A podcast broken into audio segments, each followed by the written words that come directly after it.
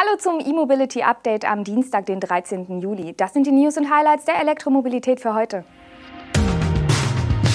Rivian plant Europastart Anfang 2022. Farasis Batterien aus Sachsen-Anhalt erst ab 2024. HPC-Ladepark bei Wörth an der Donau. Etrofit testet umgerüsteten E-Lkw. Nachtverbot für E-Tretroller in Köln.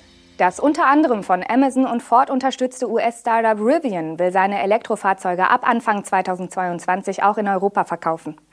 Das bestätigte das Unternehmen in einer E-Mail an einen potenziellen europäischen Kunden. Nähere Details zum Europastart werden bislang allerdings nicht genannt. Über die Mail an Kunden wurde unter anderem in einem Online-Forum berichtet. Zuletzt gab es auch Gerüchte, das Unternehmen hat, halte nach einem Fabrikstandort Ausschau, angeblich in England, Ungarn oder Deutschland. Auch Stellenausschreibungen, etwa ein Senior Analyst für die Lieferplanung in Zentraleuropa, hatten zuletzt auf die Ambitionen hingedeutet. Wann genau über welches Vertriebsnetz und mit welchen Modellen der Europastart erfolgen könnte, geht auch aus der Kundenmail nicht hervor. Anfang 2022 ist die einzige grobe Information.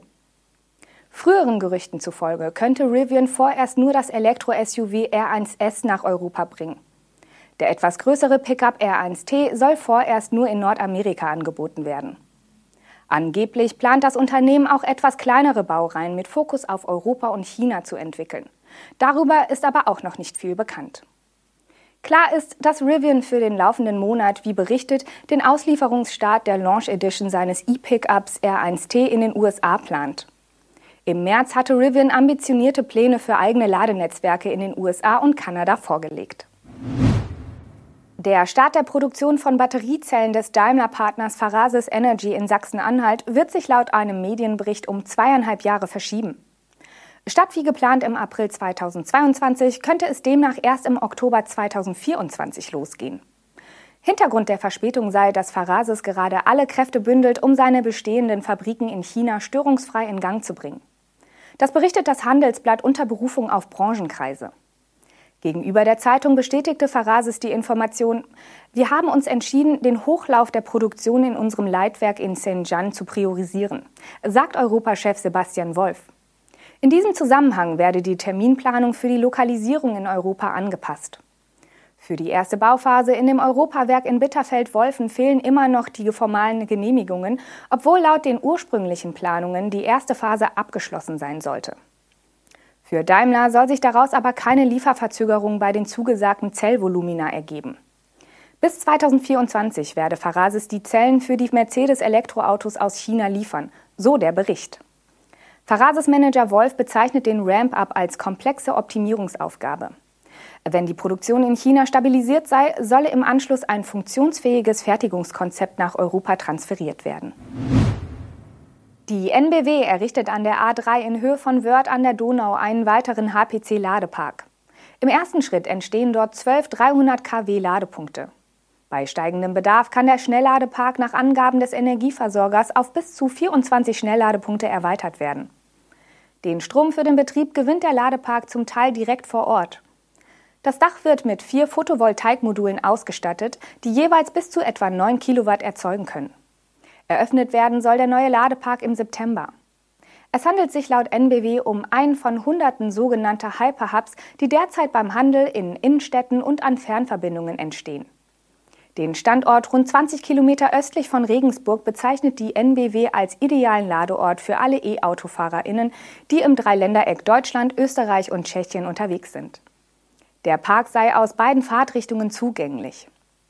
Ihren ersten Hyperhub hatten die NBW im Sommer 2020 in Rutesheim an der A8 in Betrieb genommen. Und kürzlich wurden große Ladeparks in Unterhaching und am Kamener Kreuz angekündigt. Der Umrüster Etrofit hat sein erstes batterieelektrisches Lkw-Exemplar für den Verteilverkehr auf die Straße gebracht. In einer Kooperation mit der österreichischen Herbert Temmel Spedition befindet sich der umgerüstete Mercedes Actros MP3 mit bis zu 26 Tonnen seit wenigen Wochen in der Praxiserprobung. Die in Ingolstadt ansässige Etrofit GmbH hat sich bisher vor allem einen Namen als Spezialist für die Umrüstung von Dieselbussen auf Elektroantrieb gemacht. Nun nimmt das Unternehmen auch Lkw ab 7,5 Tonnen in den Fokus. Den Eintritt in den Lkw-Markt plant Etrofit konkret für das erste Quartal 2022. Dann sollen dem ersten Pilotprojekt weitere Fahrzeuge folgen. In dem zehn Jahre alten Mercedes Actros MP3 kommt ein Elektrifizierungskit zum Einsatz. Zu den Leistungsdaten äußern sich die Partner kaum. Genannt wird nur eine Batteriekapazität von 120 Kilowattstunden netto, also das kleinstmögliche Akkusystem. Je nach Einsatzszenario soll die Batterie von Etrofit nach oben auf 240, 300 oder über 700 Kilowattstunden netto skalierbar sein. Das Vorserienfahrzeug mit Straßenzulassung soll wertvolle Informationen hinsichtlich der Nutzung und Zuverlässigkeit in der Langzeiterprobung im realen Kundenbetrieb liefern. Bei der Herbert-Temmel-Spedition wird der umgerüstete Lkw im Shuttlebetrieb auf der Kurzstrecke eingesetzt. Die Österreicher haben rund 140 Fahrzeuge in der Flotte, mit denen im Schnitt pro Tag 60.000 Kilometer zurückgelegt werden. Und zum Schluss werfen wir noch einen Blick nach Köln. Die Oberbürgermeisterin der Stadt am Rhein, Henriette Reker, hat einen neuen Vorschlag zur Reglementierung von E-Tretrollern vorgelegt. Hintergrund sind die vielen Verstöße der Nutzer. Zuletzt haben sich schwere Unfälle und Klagen über rücksichtsloses Verhalten der Fahrer gehäuft. Dies betreffe vor allem den Kernbereich der Innenstadt. Rekers Ansatz? In bestimmten Bereichen sollen die E-Tretroller nachts zwischen 22 und 6 Uhr nicht mehr ausgeliehen und genutzt werden können.